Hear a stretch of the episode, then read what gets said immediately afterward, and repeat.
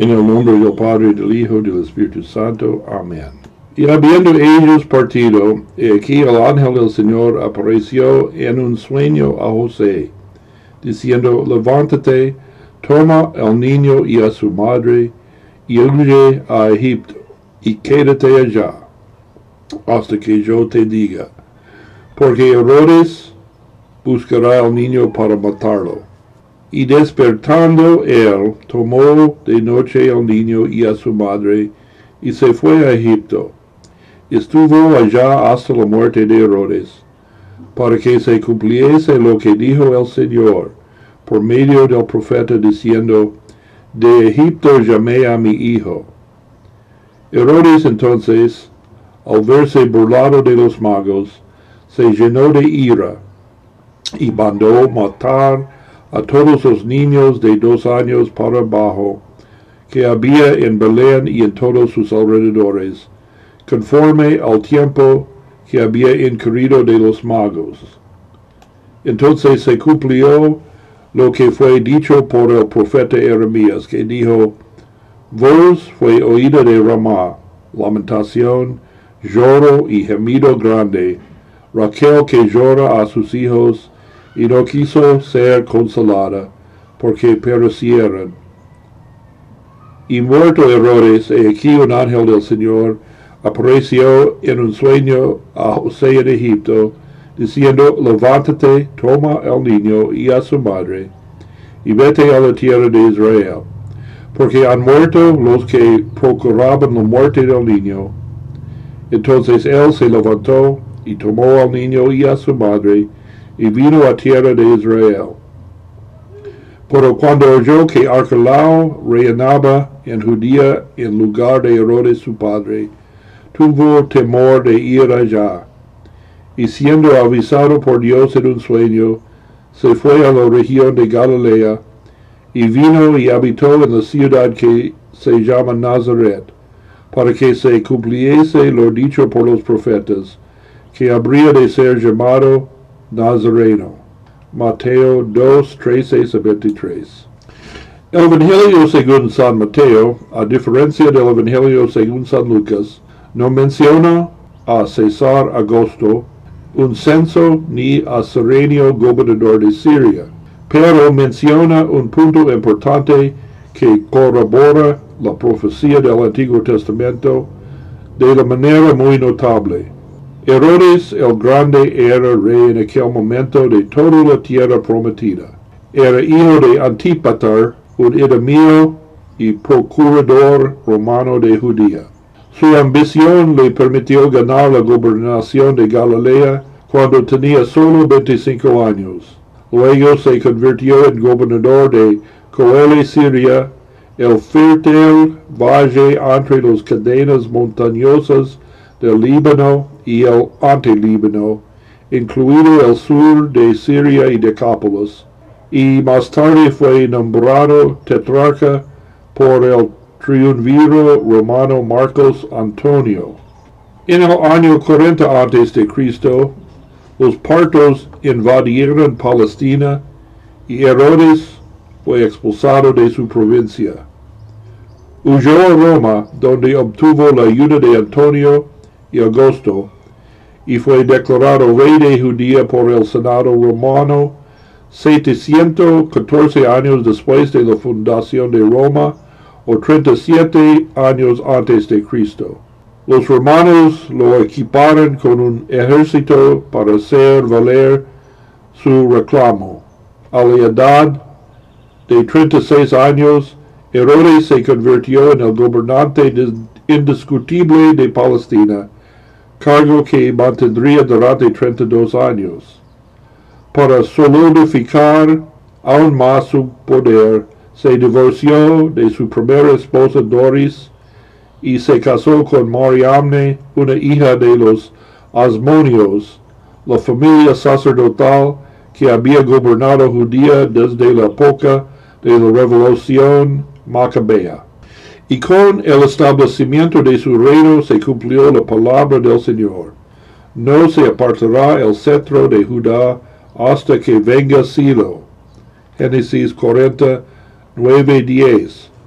De esta profecía es evidente que el Cristo debe aparecer cuando el gobierno fue quitado a los judíos y ningún rey o gobernante de la tribu de Judá lo ocupó. Eso fue hecho por Herodes, quien no era de la tribu de Judá, ni de la sangre de los judíos, sino de Edom, establecido como rey de los judíos por los romanos. Una vez en el poder, buscó la aceptación de los líderes judíos mediante la renovación y expansión del templo de Jerusalén, pero solo pudo mantenerse en el poder derramando mucha sangre. El historiador judío Flavio Josefo registra que Herodes hizo que mataran a todo un estadio lleno de líderes judíos. A medida que se sentía cada vez más inseguro acerca de su control del poder, Herodes sospechó que su propia familia de traición y asesinó a Mariamne, a sus dos hijos, a su hermano, a su abuelo y a su madre. Además de Doris y Mariamne, Herodes tenía otras ocho esposas y tenía catorce hijos con seis de ellas pero Mariamne era su favorita y el único asesinato de que él se arrepintió. En este contexto, los reyes magos llegaron a Jerusalén, buscando al niño nacido para ser rey de los judíos. Por supuesto, oyendo esto, el rey Herodes se turbó, y todo Jerusalén con él. Mateo 2.3. Después de una consulta con los sacerdotes y escribas, Herodes dijo a los magos, y de preguntar con diligencia por el niño, y cuando le hubierais hallado, hacedmelo saber, para que yo también vaya y le adore. Fue una mentira y Dios advirtió a los magos en un sueño a no regresarán a Herodes. También un ángel le aconsejó a José que huyera a Egipto. Muchos judíos se habían establecido allí y la Sagrada Familia estaría a salvo entre sus compañeros judíos y en una provincia romana donde Herodes no podría perseguirlos.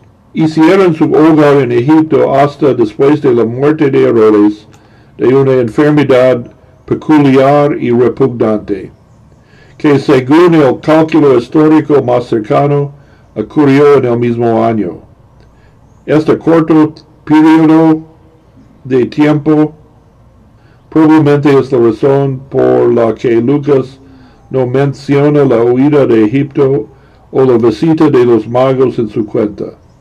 Mateo cita a Osías 11.1 como un presagio del regreso sano y salvo de Jesús del país donde sus antepasados habían estado esclavos. Herodes envió soldados a Belén con el orden de matar a todos los niños de dos años para abajo que había en Belén y en todos sus alrededores. Mateo aplicó el pasaje profético Jeremías 31:15 a la matanza de estos inocentes. Según Génesis 35, 16 a 20, Raquel, esposa de Jacob, murió mientras daba a luz en Belén. Después de la muerte de Herodes el Grande, César Augusto dividió su reino entre sus tres hijos. Arcalao obtuvo Judía, Edomía y Samaria, Herodes Antipas, Galilea y Parea, y Felipe Batanea, Traconitas y Aranitas. Como su padre Arcalao era un tirano desconfiado y cruel por lo que el ángel del Señor le indicó a José que no regresara a Belén, que estaba cerca de Jerusalén, sino a Nazaret. Los relatos cristianos posteriores exageraron el número de bebés que murieron a miles, pero el número real era ciertamente mucho menor, menos de cien. No hay registros contemporáneos de las muertes de los inocentes de Belén porque hubo tantas atrocidades a gran escala. Hoy vivimos en un mundo donde el aborto es la principal causa de muerte de niños en todo el mundo.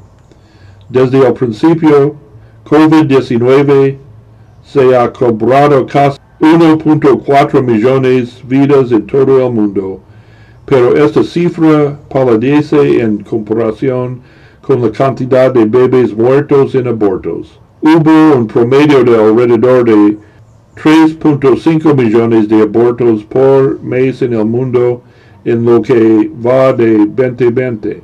Eso significa que aproximadamente 38 millones de bebés por nacer fueron abortados este año, a una tasa de 125 mil abortos en bebés cada día. Eso significa que la misma cantidad de bebés han muerto en abortos en solo 11 días que la cantidad de personas en todo el mundo de que han muerto en total por el coronavirus. El aborto, el infanticidio y la eutanasia se practicaban frecuentemente en el mundo antiguo hasta que los cristianos promovieron la idea que toda vida humana es un regalo y tiene valor en los ojos de Dios. Oh Dios, Padre de nuestro Señor Jesucristo, por cuya causa los niños de Belén dieron sus vidas, y que bendijo a los niños y los puso como ejemplo a sus discípulos, encomendamos a tu amor paternal a todos los niños y te rogamos que los protejas de todo daño y peligro y los conduzcas al conocimiento a tu palabra. Dios de toda gracia, de bondad paternal, divina y misericordiosa, nos has dado la vida y nos encomendaste no herir ni lastimar a nuestro prójimo en su cuerpo. Enséñanos a cuidar a los niños aún no nacido, al que tú mismo has criado a tu imagen. Rodéala de los que se regocijan en estos niños y provee para sus necesidades en cuerpo y alma. Por Jesucristo, tu Hijo nuestro Señor, que vive y reina contigo y con el Espíritu Santo, siempre un solo Dios, por los siglos de los siglos. Amén.